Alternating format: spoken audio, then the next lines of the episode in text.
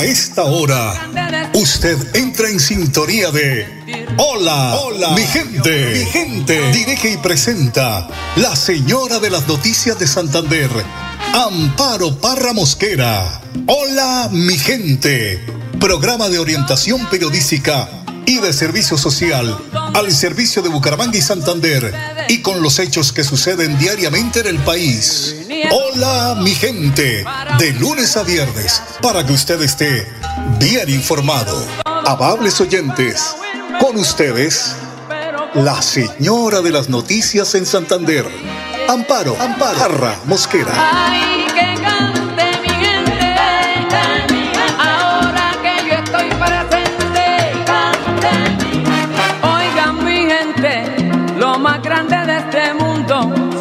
Hacen sentir un orgullo profundo. Hola mi gente, muy pero muy buenos días. Hoy es viernes 3 de noviembre. ¿Cómo avanza el tiempo? Se nos acabó el año 2023 con subidas, con bajadas, con escándalos, con tanto problema, pero la resiliencia que tiene o que tenemos los colombianos es insuperable ahí salimos adelante, vamos adelante y no nos arrugamos a todas estas consecuencias y cosas que pasan día a día. Hoy es el Día Mundial del Sándwich, ¿quién lo creyera? Además de ser una solución rápida y sabrosa que se puede preparar en cuestión de minutos y con un sinfín de ingredientes los sándwiches despiertan pasión entre millones de personas en el mundo. Por ejemplo, me dice hoy uno con un huevo bien rico, mejor dicho, y una buena, buena taza de chocolate, porque el chocolate es un alimento increíble y saber que Santander es la capital cacaotera de Colombia. Pero aquí nos sacamos pecho cuando vemos todas estas cosas tan importantes para la región. ¿Ah? Si los eh, eh, mandatarios creyeran en este producto que produce la tierra santanderiana, le apostarían a ese tema. Ahí habría generación de empleo con recursos internacionales, buscar los países que producen cacao, porque es que el grano de aquí, de Santander, es súper, súper inseparable, eh, insuperable de otros países. Esa es una un gran nicho para poder de esta manera lograr que estos municipios cacaoteros como San Vicente, como el Carmen de Chucurí, ahora mismo Río Negro, produzcan, eh, que producen el mejor cacao de Colombia, pudieran hacer esas alianzas con la cooperación internacional. Pero para eso se necesita cacumen, nombrar un jefe, un secretario, un em, eh, coordinador de una secretaría que dé línea para que los empleados de verdad hagan estos acuerdos que son tan importantes para la, economía de la región. Así que un alimento tan internacional debía tener pues esta fecha del calendario que es hoy 3 de noviembre cuando se celebra el Día Mundial del Sándwich. Porque es que el sándwich con una, una bebida caliente, pero digo como el chocolate. Eh, Ave María, pues la Virgen de Manizales, dijo Enrique Guarín, bueno, el pico y placa para hoy las hacen 5 y 6. Don Arnulfo Fotero en la edición general de Hola mi gente. Aquí les contamos el estado del tiempo para hoy. Tenemos el cielo estará parcialmente nublado. Además, una temperatura máxima de 25 grados centígrados. Un día bastante húmedo.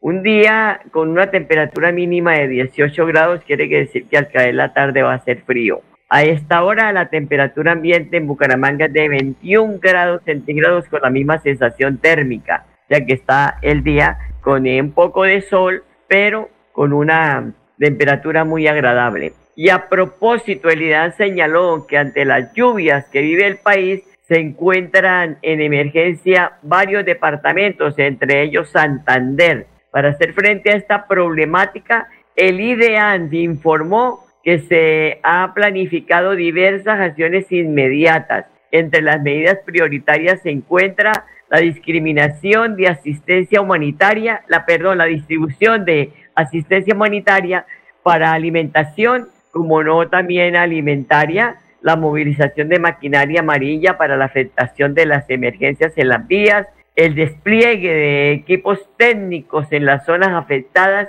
y además se cuenta con la instalación de, un puesto de mando unificado en los departamentos previamente mencionados, norte de Santander, Santander, en varios eh, municipios de la costa atlántica, en fin, porque esta segunda em, época de invierno del año 2023, pues ya comienza a hacer estragos en el país. Y hoy celebramos el Día de San Martín de Porres, patrono de la justicia social y de la paz. Quien lee, quien conoce de esta historia, sabe que fue un ser humano de verdad, un fraile dominicano del siglo XVI, ese santo de la escoba que curaba a los enfermos, así tuviesen dinero o no. Él fue una persona discriminada por su color. Sus oficios eran barrer, trapear, hacer eh, en la cocina, los oficios varios. Y este santo, em, em, hay que decir que vivió esa experiencia con la gente humilde. Esto fue en Lima, Perú.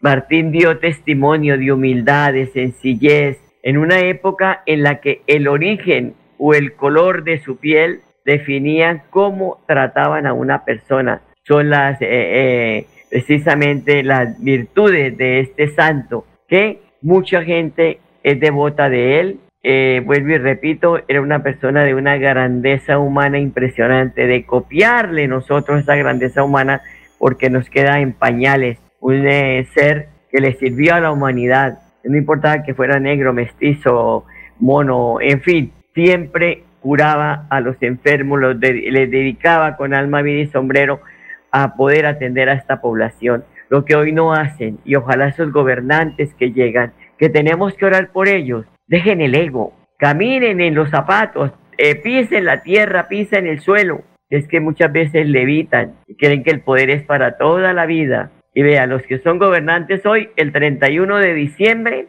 como dije yo a un gobernador, el 31 de diciembre usted deja de ser gobernador y yo el primero de enero amanezco siendo periodista. Así que puede patalear, pero las noticias van porque van. Entonces, claro que pueden salir con, con, con riquezas y todo eso, pero como eso no dura y como la conciencia es tan, ay, como un martillito, oiga, usted hizo esto, ta, ta, y todos los días uno acercándose a Dios para poder de esta manera eh, tener esa tranquilidad, esa paz de conciencia. Pues Monseñor Juan Carlos Cárdenas, que hoy nos da la bendición, nos reflexiona sobre el Evangelio de hoy y también sobre la vida de San Martín de Porres. Feliz día viernes para todos. La iglesia hoy nos presenta una figura y un modelo y un ejemplo en la persona de San Martín de Porres, un santo latinoamericano que nos da tanto ejemplo de amor, de caridad. Yo no sé si ustedes recuerdan la imagen de San Martín de Porres, que con una escoba a los pies tiene un plato donde están comiendo tres animales que por instinto serían irreconciliables, un perro, un gato y un ratón. Pero ¿qué significa esa iconografía? La facultad que tenía San Martín de Porres para resolver y ayudar a la gente a no quedarse en los conflictos. La invitación que San Martín de Porres hacía constantemente a la reconciliación. No somos perfectos, podemos tener tantas veces momentos difíciles, discordias, incertidumbres, desacuerdos, pero eso no tiene que llevarnos a la división, al romper la fraternidad entre nosotros. Todo el contrario, tenemos que sacar lo mejor de nosotros y desde el punto de vista interior para no perder a los hermanos, para darnos siempre una oportunidad, para reconocer que nos hemos equivocado, para pedir las debidas disculpas, para conceder al otro también que podamos volver a restablecer nuestras relaciones. San Martín de Porres es muy interesante, podríamos decir, tenemos que barrer, quitar todo lo que no construye la fraternidad. San Martín de Porres, un hombre del servicio, un hombre de la sencillez, de la humildad, que no tuvo rencores, un hombre que supo realmente amar a la manera de Cristo, como nos está invitando la palabra de Dios desde el día domingo. Amarás al Señor tu Dios, que Él sea tu fundamento, que Él sea tu razón, que Él sea que realmente conduzca tu vida, no tu orgullo, tu prepotencia, tu vanidad, no los deseos de dominar, de aparecer, de figurar. Todo el contrario, humildad y sencillez para amar de verdad. Dios nos bendiga en el nombre del Padre y del Hijo y del Espíritu Santo. Amén. Ay, bueno, voy a hacer una rectificación porque erraré de humanos. Dijimos, señor Juan Carlos Cárdenas, ¿cómo le parece pensando yo en el alcalde de la ciudad, señor Juan Carlos Castellanos? Ay, no, no, no, no, como decía Tico Marín, o como dice Tico Marín, Locutor loco, locutor loco, el amor te está matando poco a poco. Son las 8 de la mañana, 12 minutos. Vamos a una pausa y ya volvemos. Súmale a tus beneficios en Financiera como Ultrasan. Entregaremos 100 millones de pesos en premios. Dinero en efectivo. Incrementa el saldo de tus aportes o ahorro programado y participa en sorteos mensuales. Y un gran sorteo final. Financiera como Ultrasan contribuye al mejoramiento y calidad de vida de los asociados. ¿Sabías que un grifo que pierde una gota por segundo provoca un despilfarro de 30 litros de agua al día? ¿Y tú cómo ahorras el agua? Lavar un solo día, la llave de paso, también regularla para que no salga tanta agua. La madre naturaleza del fondo de sus entrañas nos bendice con el agua que brota de sus montañas. Corre por los ríos, llega a la comunidad, presente en cada hogar para darnos bienestar. Un mensaje de la Corporación Autónoma Regional de Santander.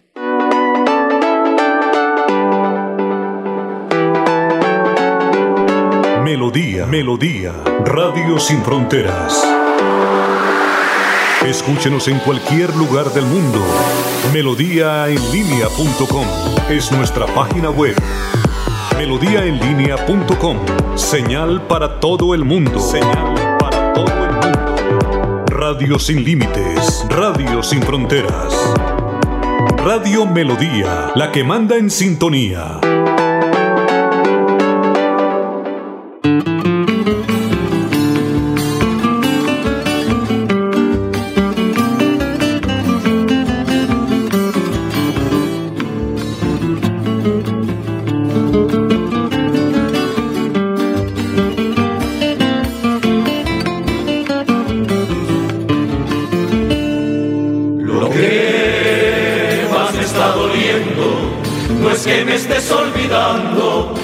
Sigas demostrando lo que ya no estás sintiendo, lo que ya no estás sintiendo.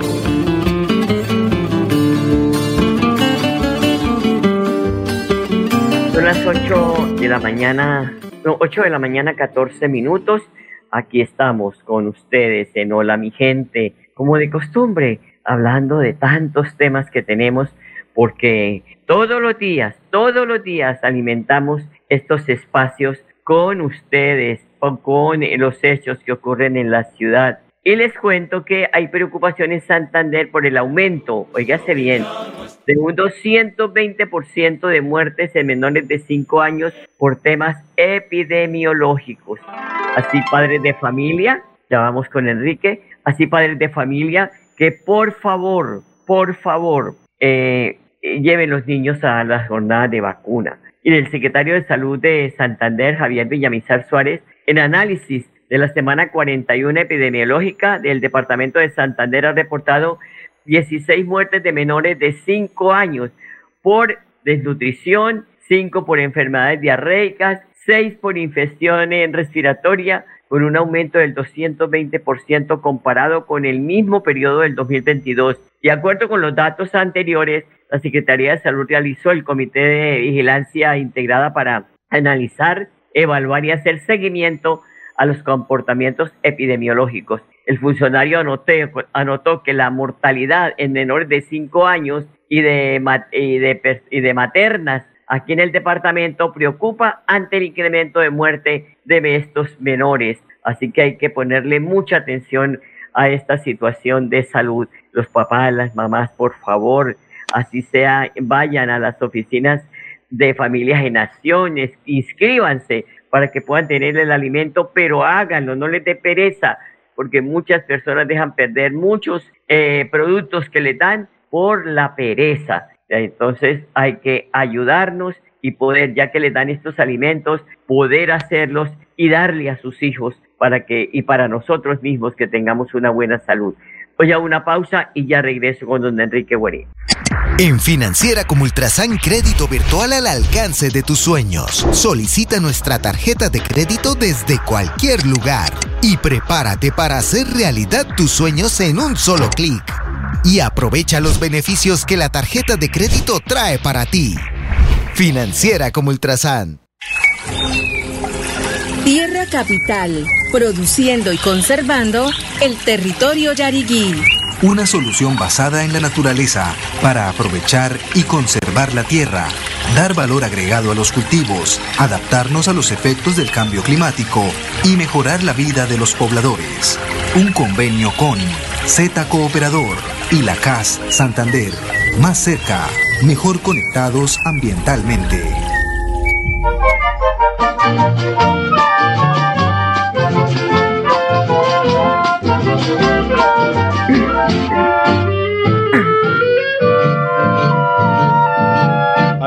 De la tarde cuando se vuelven las flores y murmura a lo lejos una oración la quebrada. Son las 8 de la mañana, 18 minutos. Les recuerdo que todas las noticias las encuentran ustedes en la página web de melodíaenlínea.com.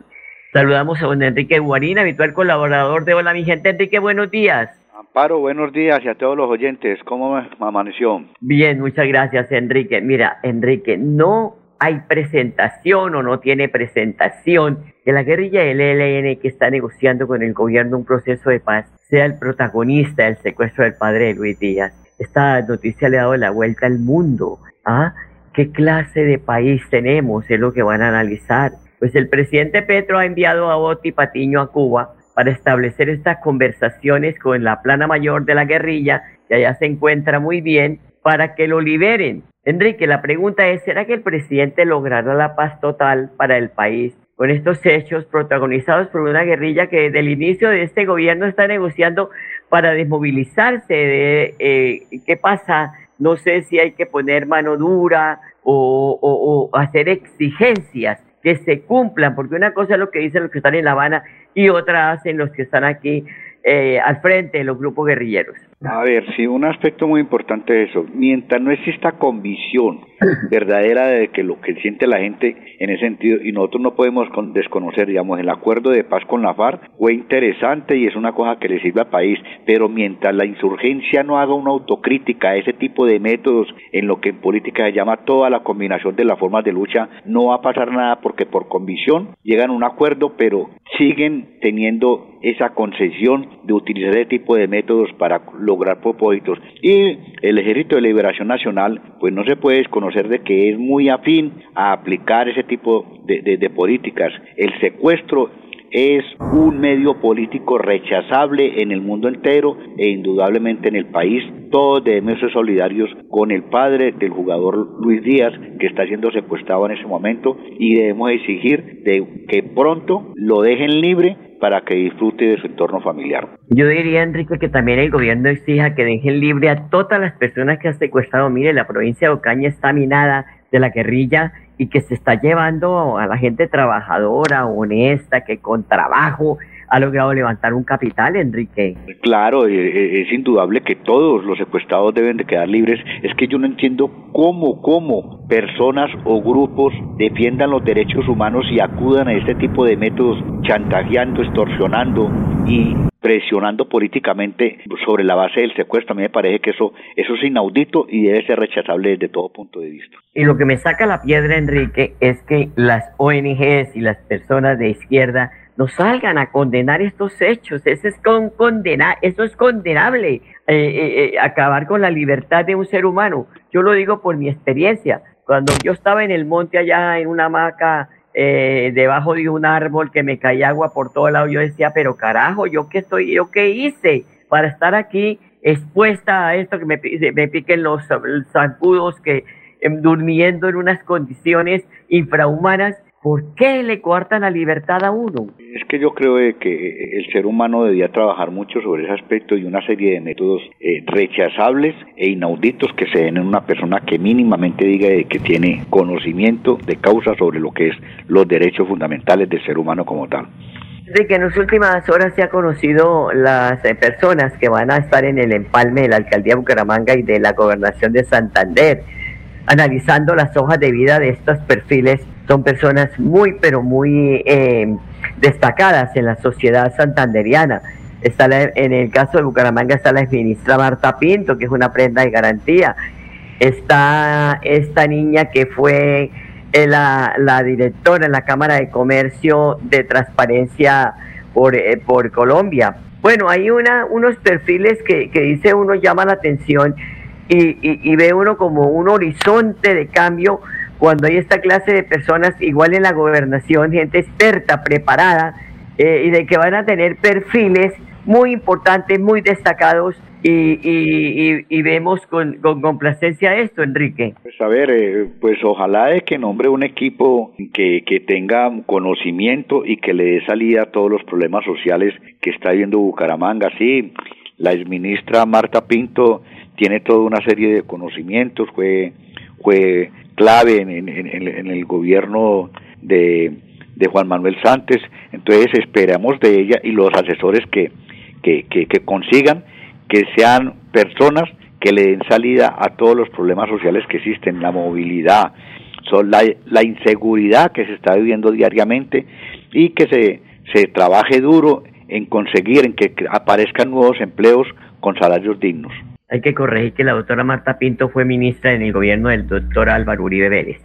bueno, sí, y también pues tanto el gobernador Juvenal Díaz como el alcalde de Bucaramanga, Jaime Andrés Beltrán, pues lograron armar estos equipos. Vamos a ver qué dicen en Florida Blanca José Fernando Sánchez, en Girón Campo Elías Ramírez y en Piedecuesta Oscar Santos, que tienen que rodear de gente que sepa. Yo decía hace un momento eh, que tienen que nombrar perfiles que direccionen a los demás funcionarios para hacer eh, eh, programas grandes, buenos, que generen empleo. Mira, la cooperación internacional, hablaba hace un minuto, unos minutos de, de, San Vicente de Chucurí y el Carmen de Chucurí, que son los productores del mejor cacao que se produce en Colombia.